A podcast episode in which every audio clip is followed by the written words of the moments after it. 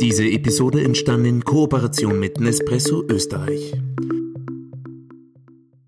Er ist wortwörtlich in fast aller Munde. Die Rede ist vom Kaffee. Immerhin trinken Frau und Herr Österreicher rund 2,6 Tassen pro Tag. Aufs Jahr gerechnet kommen wir so auf etwa 7,2 Kilogramm. Für über 86 Prozent der Bevölkerung ist er somit fester Teil der Alltagsroutine. Doch welche Ressourcen braucht es eigentlich, damit wir mit unserer unverzichtbaren Tasse Kaffee in den Tag starten können? Der Schrei nach nachhaltigem Kaffeegenuss wird immer lauter.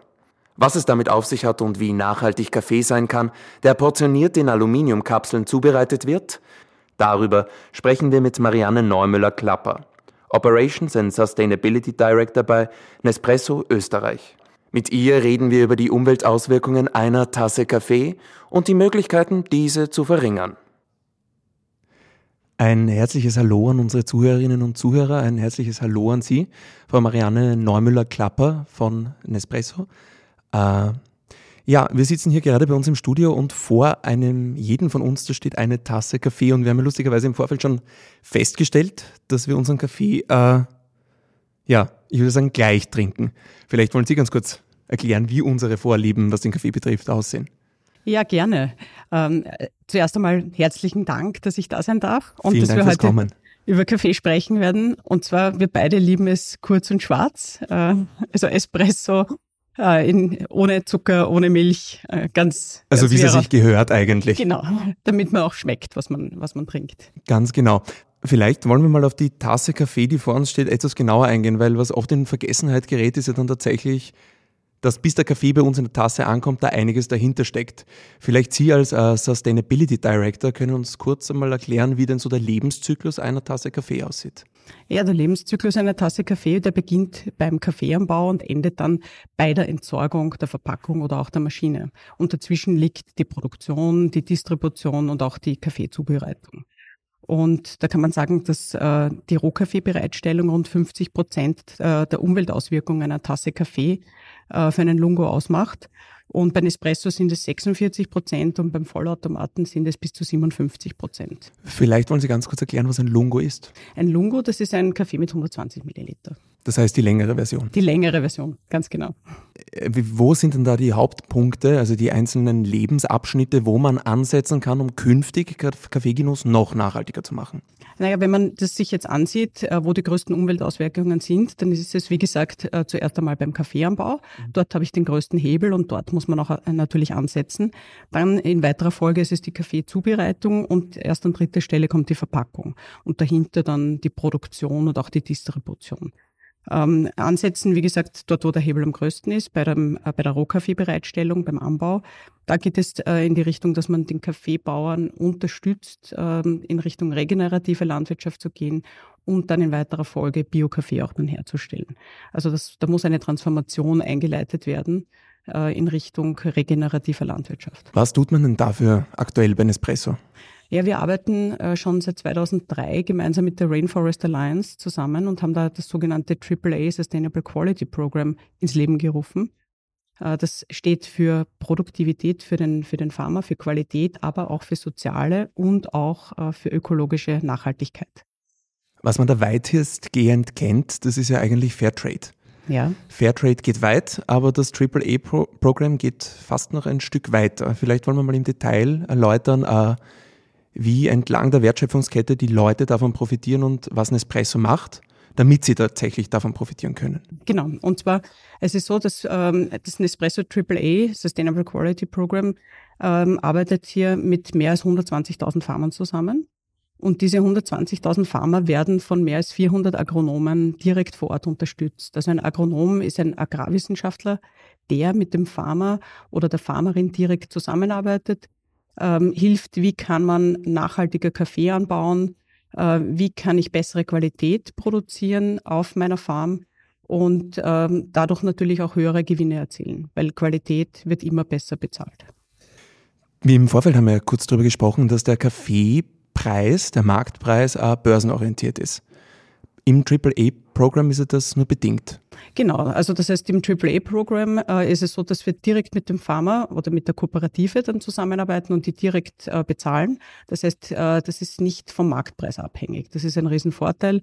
Also der Pharma bekommt damit mehr, als äh, wenn er sonst marktüblichen Kaffee verkaufen würde. Jetzt ist es so, dass ja Nespresso nicht erst seit gestern unweigerlich mit Nachhaltigkeit verbunden ist. Was waren denn da so die ersten Schritte, die man seitens Nespresso wann gesetzt hat, um in eine nachhaltigere Kaffeezukunft zu starten? Ja, also 2003 war wirklich ein Meilenstein, weil wir gesagt haben, wir wollen äh, hochwertigen Kaffee haben, der auch nachhaltig angebaut ist und wo auch eine langfristige Zusammenarbeit mit den Farmern und Farmerinnen möglich ist. Äh, weil nur wenn wir auch wirklich langfristige Partnerschaften haben, dann können wir auch diese Qualität, die unsere Kunden von uns erwarten, auch langfristig liefern. Und ähm, das kann man nur, indem man hier Kooperationen aufbaut und mit den Farmern gemeinsam arbeitet und hier auch mal hinhört und sagt, was brauchen die Farmer eigentlich? Also 2003 war der Start dieses äh, AAA Sustainable Quality Programs. Äh, wir haben dann im Rahmen dessen auch ähm, dann eine Zusammenarbeit mit Fairtrade auch begonnen, wo wir für Kolumbien ein Pensionsprogramm aufgesetzt haben. Das sind ungefähr 4000 Farmer, die da mit dabei sind. Ähm, man, man, hat sich ganz einfach gefragt, was braucht ihr denn eigentlich? Ja? Und dann haben die gesagt, nein, ein Pensionsprogramm wäre gut, weil dann haben wir auch eine Zukunft und dann sehen auch unsere Kinder, okay, ich kann vom Kaffeeanbau leben, wenn ich mit Nespresso zusammenarbeite und ich bekomme dann am Ende ähm, wenn ich jetzt schon müde bin von der vielen Arbeit auf der Farm, bekomme ich auch noch eine Pension, von der ich auch noch ein, ein bisschen leben kann. Ja. Das ist jetzt entstanden in äh, Zusammenarbeit mit Fairtrade, habe ich das richtig verstanden? Das ist mit Fairtrade international entstanden. Darf ich fragen, wie viele Ihrer Kapseln denn äh, Fairtrade zertifiziert sind? Also wir haben im Original Line Programm eine Kaffeevarietät und im Vertuline Programm ebenfalls eine eine Varietät. Weil wir gerade vom Origins Programm gesprochen haben, Sie haben ja freundlicherweise Kaffee mitgebracht zum Verkosten, äh, der aus dieser Serie stammt. Und wenn ich den jetzt aufmache, habe ich da einen QR-Code, den ich scannen kann. Ja, ganz genau. Wenn man diesen QR-Code äh, vom Kaffee aus dem Kongo, das ist eine Limited Edition, wenn man diesen scannt, dann kann man den Kaffee zurückverfolgen von der Farm über die Fermentierung, über den Transport bis hin zur Produktion in der Schweiz. Und man kann auch sehen, dass äh, die Farmer bestätigen, dass sie das Geld für den Kaffee auch erhalten haben. Und ich glaube, das ist wirklich eine, eine tolle Geschichte, weil so bringt man wirklich Transparenz in die gesamte Lieferkette. Das heißt, es ist tatsächlich alles offengelegt und äh, der Ablauf klingt ja für mich irgendwie nach einem Novum am Kaffeemarkt. Ja, ganz genau. Das ist ein Novum, das hat es bis jetzt noch nicht gegeben. Ähm, die Firma OpenSC, mit der wir da zusammenarbeiten, hat das bereits äh, für Fischfang eingesetzt, um äh, nachhaltigen Fischfang zu dokumentieren und sicherzustellen. Und wir haben gesagt, probieren wir das mal mit Kaffee aus. Und es wird angenommen, werden die QR-Codes tatsächlich gescannt? Kann man das irgendwie rückverfolgen? Ja, das kann man rückverfolgen. Man sieht dann äh, die Zugriffe auf die entsprechenden Seiten und das ist natürlich schön, wenn man sieht, dass die Kunden sich dafür interessieren, woher der Kaffee kommt. Wir haben im Vorfeld kurz schon darüber gesprochen und da haben Sie erwähnt, dass äh, der Kaffee aus dem Kongo war lange Zeit eigentlich ein Klassiker, den gab es dann aber nicht mehr und jetzt gibt es ihn wieder. Vielleicht wollen Sie das noch einmal ganz kurz unseren Zuhörerinnen und Zuhörern erklären. Ja, und zwar im Kongo gab es in den 80er, 90er Jahren war also wirklich Kaffee das äh, zweitwichtigste Exportgut. Und dann gab es äh, interne Konflikte, Bürgerkrieg und äh, dann ist Kaffee wirklich runtergerutscht und ist nicht mehr so wichtig äh, beim Export geworden, weil es auch niemand mehr produziert hat. Und die Leute, die das noch konnten, wie Kaffee angebaut wird und dann fermentiert wird, die gab es dann irgendwann nicht mehr. Die wurden vertrieben oder sind gestorben. Und äh, wir haben dann gesagt, es wäre doch wirklich eine schöne Gelegenheit, äh, wieder in den Kongo zu fahren und dort das, den Kaffeeanbau wieder zu beleben, um den Leuten dort doch eine Einkommensgrundlage zu geben und äh, das Land ähm, nachhaltig zu unterstützen. Und letztlich sind es ja auch wir, die davon profitieren, weil ich muss das einmal ganz kurz festgehalten haben. Äh, für mich als bekennender Espresso-Trinker, der Kaffee ist wirklich ausgezeichnet gut. Dieses ausgezeichnet Gute, gerade in puncto Nachhaltigkeit, sticht ja immer wieder ein bisschen ins Auge. Das ist die Aluminiumkapsel. Aber, das haben wir auch im Vorfeld ganz kurz angesprochen gehabt, die braucht's. Warum braucht's die? Ja, die Aluminiumkapsel dient eigentlich ein, wie ein Aromatresor. Ja, dieser Aromatresor schützt die Kaffeearomen und den Kaffee vor Licht, Luft und Feuchtigkeit. Also die Kaffeearomen sind sehr flüchtig und die sollen in der Tasse landen und nicht schon vorher irgendwo in der Luft. Ja. Und äh, es ist wichtig, dass äh, dieser gute Kaffeegeruch, den wir gerne mögen als Kaffeetrinker, diesen Kaffeeduft, der muss beim Zubereiten entstehen und nicht bei der Lagerung oder davor. Es gibt ja auch schon zahlreiche Alternativen äh, zur Aluminiumkapsel. Warum, äh, ist, warum ist die Aluminiumkapsel noch immer die bewährteste Option für einen Espresso? Weil sie wirklich dicht hält und weil sie mit der Maschine sehr gut harmoniert. Weil die Kapsel muss von hinten aufgestochen werden und mit anderen Materialien, die etwas rigider sind, funktioniert das nicht so gut. Man muss ja sagen, äh, ich persönlich trinke gerne Siebträger-Kaffee und ein Espresso kommt da wahnsinnig nah dran, vor allem was die Creme betrifft. Hängt das auch eigentlich mit der Aluminiumkapsel zusammen? Na, das hängt damit zusammen, dass das System äh, sehr gut aufeinander abgespielt ist. Dass die richtige Kaffeemenge mit dem richtigen Druck, mit der richtigen Wassermenge und Temperatur zusammenkommt. Und äh, das, was Sie sagen, das ist äh, das Bequeme an dem Espresso-System. Man bekommt einen wirklich hochwertigen, äh, tollen Kaffee, ähm, aber sehr convenient, sehr einfach. Ich brauche hier nur die Kapsel einlegen, einen Knopf drücken und die Sache ist erledigt. Es kommt guter Kaffee raus. Ja.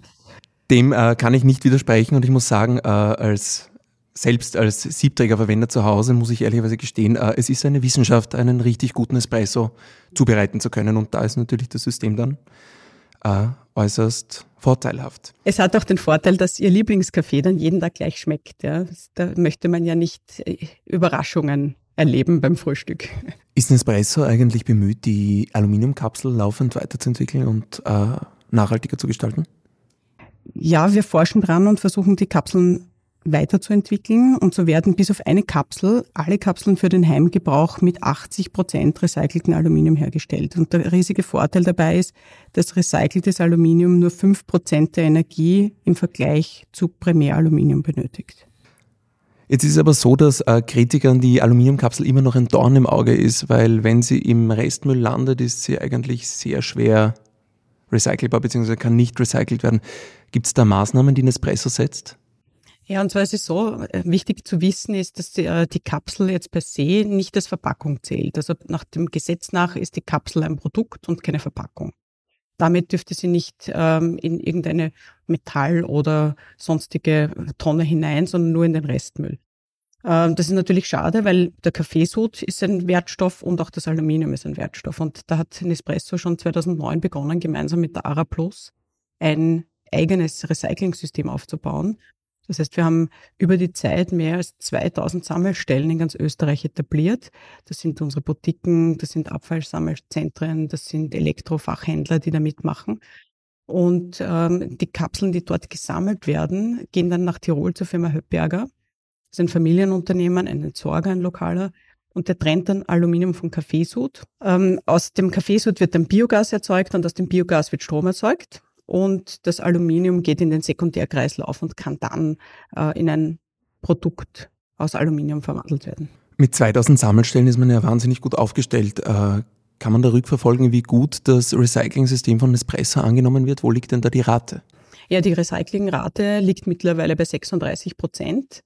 Äh, das heißt, mehr als jede dritte Kapsel wird äh, recycelt. Ich glaube, äh, da gibt es natürlich noch Luft nach oben. Es ist ein gutes Ergebnis, wenn man das vergleicht mit anderen äh, Sammelmöglichkeiten. Aber ich glaube, wir können uns da noch weiter anstrengen. Wir müssen es dem Konsumenten so leicht wie möglich machen. Und das geht nur, wenn man näher noch an den Konsumenten kommt. Ja. Was sind denn Zukunftsziele in puncto Nachhaltigkeit bei Nespresso? Naja, wir wollen ähm, auf der einen Seite beim Kaffeeanbau Richtung regenerative Landwirtschaft gehen. Das bedeutet, äh, dass man hier mit der Natur arbeitet und äh, die Kraft der Natur stärker nützt. Ja. Das heißt, ähm, natürliche Düngemittel, natürliche ähm, Schädlingsbekämpfung, ähm, zusätzliche Pflanzen, die auf der Plantage wachsen. Man muss sich vorstellen, wenn ich jetzt nur eine Kaffeeplantage habe, dann ähm, habe ich dort nur das Laub vom Kaffeebaum. Und irgendwann einmal wird diese Plantage die Erde ausgelaugt sein. Und ähm, wenn man hier andere Pflanzen noch zwischendurch pflanzt, zum Beispiel Schattenbäume, dann hilft das einerseits dem Kaffeestrauch, auf der anderen Seite hilft es aber auch dem Boden, ähm, weil dann noch zusätzliches Laub ähm, auf, die, auf die Erde fällt und damit ein ganz anderes Mikroklima entstehen kann. Und zusätzlich hat der Farmer aber auch die Möglichkeit, ähm, mehrere Ernten zu haben. Der hat also dann nicht nur den Kaffee, sondern vielleicht auch äh, Früchte, andere Früchte, die halt lokal dort äh, gerade äh, gut wachsen. und hat dann bis zu vier Ernten und vier Einkommen. Und das hilft natürlich auch den, den Farmern und es hilft dem Boden. Und ähm, bei regenerativer Landwirtschaft versucht man immer weniger an, an Pestiziden auch einzusetzen. Und Kaffee, muss man sagen, ist sehr anfällig. Ähm, gerade wenn es ein feucht, mildes Klima ist, dann entwickeln sich so ähm, Pilze, so ein Rost äh, sehr gerne. Deshalb äh, muss man hier auch wirklich sehr gut aufpassen und mit der Natur arbeiten. Würde das Ganze dann zu Ernteausfällen führen? Ja, definitiv. Ja. Deshalb ist das sehr schwierig auch für, für einen Farmer oder Farmerin jetzt in Richtung Bio zu gehen, weil man drei Jahre vorher ähm, nach Biokriterien arbeiten muss, aber noch keinen Biozuschlag bekommt äh, vom, vom Preis. Ähm, und die Gefahr, dass jetzt äh, dann irgendwo ein, ein Kaffeestrauch dann kaputt geht durch irgendwelche Schädlinge, ist natürlich auch gegeben.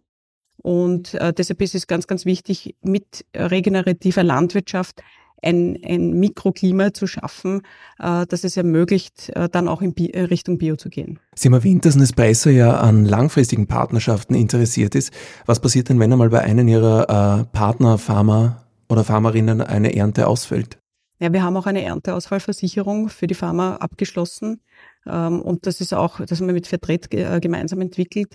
Ähm, und äh, das, das ist relativ unbürokratisch. Also nicht so, dass man dann einreichen muss und nachweisen muss, wie viel Schaden da passiert ist. Das kann man alles sehr gut über auch Satellitendaten sehen, äh, was ist dort passiert, Wetterdaten. Ähm, und dann bekommt der Farmer relativ unbürokratisch auch die Ernteausfallversicherung ausbezahlt. Kommen wir nochmal ganz kurz zurück zu den Zukunftszielen. Wie sieht es denn in puncto CO2-Emissionen aus? In puncto CO2-Emissionen sieht es so aus, dass äh, Nespresso weltweit sich vorgenommen hat, bis 2022, also heuer, CO2-neutral zu werden. Nespresso Österreich, jede Tasse, also die, die wir heute hier trinken, ist schon seit letztem Jahr CO2-neutral. Das heißt, wir haben hier keinen CO2-Rucksack mit. Aber CO2-Neutralität ist nur ein Meilenstein in Richtung Net Zero, also die Netto Null. Äh, das ist ganz wichtig, das äh, dann irgendwann zu erreichen. Net Zero ist ein gutes Ziel. Äh, Gibt es vielleicht schon eine grobe Einschätzung, bis wann man das erreicht haben möchte? Nespresso möchte spätestens bis 2050 Net Zero erreicht haben. Vielleicht kehren wir noch mal ganz kurz zurück. Äh, wir haben vorhin darüber gesprochen, über das Zusammenspiel von Kapsel und Maschine. Jetzt ist es ja so, dieses portionierte System äh, bietet Vorteile in der Handhabung. Man drückt auf einen Knopf, schaltet es ein und man hat einen perfekten Espresso. Äh, bietet es auch Vorteile in puncto Nachhaltigkeit? Wenn man die Lebenszyklusanalyse betrachtet äh, für Kaffee, dann sieht man, dass das portionierte System Vorteile gegenüber dem Vollautomaten hat und auch nicht schlechter ist als eine Filtermaschine. Vielleicht können Sie ganz kurz ein paar Punkte ausloten, wo das ganz besonders ins Auge sticht. Der größte Anteil der Umweltauswirkungen findet bei der Rohkaffeebereitstellung statt, also beim Kaffeeanbau. Ja. Und äh, der zweite, zweitwichtigste Anteil ist dann die Kaffeezubereitung. Das heißt, wenn ich eine sehr große Maschine habe, dann muss ich die mal aufheizen, habe ich auch sehr viel Material, das ursprünglich für die Produktion verwendet werden musste. Und deshalb ist hier oftmals äh, dann der CO2-Fußabdruck und die Umweltauswirkungen größer als beim portionierten System. Ist es eigentlich so, dass ich, wenn ich jetzt kein portioniertes System verwende, dann einen höheren Kaffeeverbrauch habe? Das auf jeden Fall. Ja. Das heißt, auch da kann man eigentlich gut einsparen. Ganz genau. Bevor ich mir jetzt die nächste Tasse Espresso hole, sind wir eigentlich auch schon bei einem Punkt angekommen, äh, der mich als Kaffeetrinker besonders interessiert. Es ist nämlich so, dass es eben nicht nur in der Produktion liegt, sondern auch in den Händen eines jeden Kaffeegenießers und einer jeden Kaffeegenießerin. Äh, vielleicht können Sie uns abschließend ein paar Punkte verraten, wie jeder Kaffeetrinker und jede Kaffeetrinkerin künftig den eigenen Kaffeegenuss eine Spur weit nachhaltiger gestalten kann. Ja, gerne. Und zwar Ganz wichtig ist einmal als erstes keinen Kaffee verschwenden, wegleeren, sondern ganz bewusst genießen. Das ist mal der erste Punkt. Der zweite Punkt wäre, Verpackungsmaterial und Kaffeesud auch zu recyceln, egal ob Kapsel oder auch äh, Siebträger, Vollautomat-Nutzer. Äh, Kaffeemaschine, sofern sie keine Abschaltautomatik hat, äh, dann nach dem Gebrauch auch wieder abschalten und ausschalten. Ähm, und auch darauf achten, woher der Kaffee kommt. Also Kaffees mit Geschichte kaufen, also wo man nachvollziehen kann, woher der Kaffee kommt. Das ist natürlich auch ganz wichtig. Wie wurde angebaut? Nachhaltiger Anbau, das zu überprüfen. Und auch ganz wichtig, last but not least, billig gekaufter Kaffee kann nicht nachhaltig sein.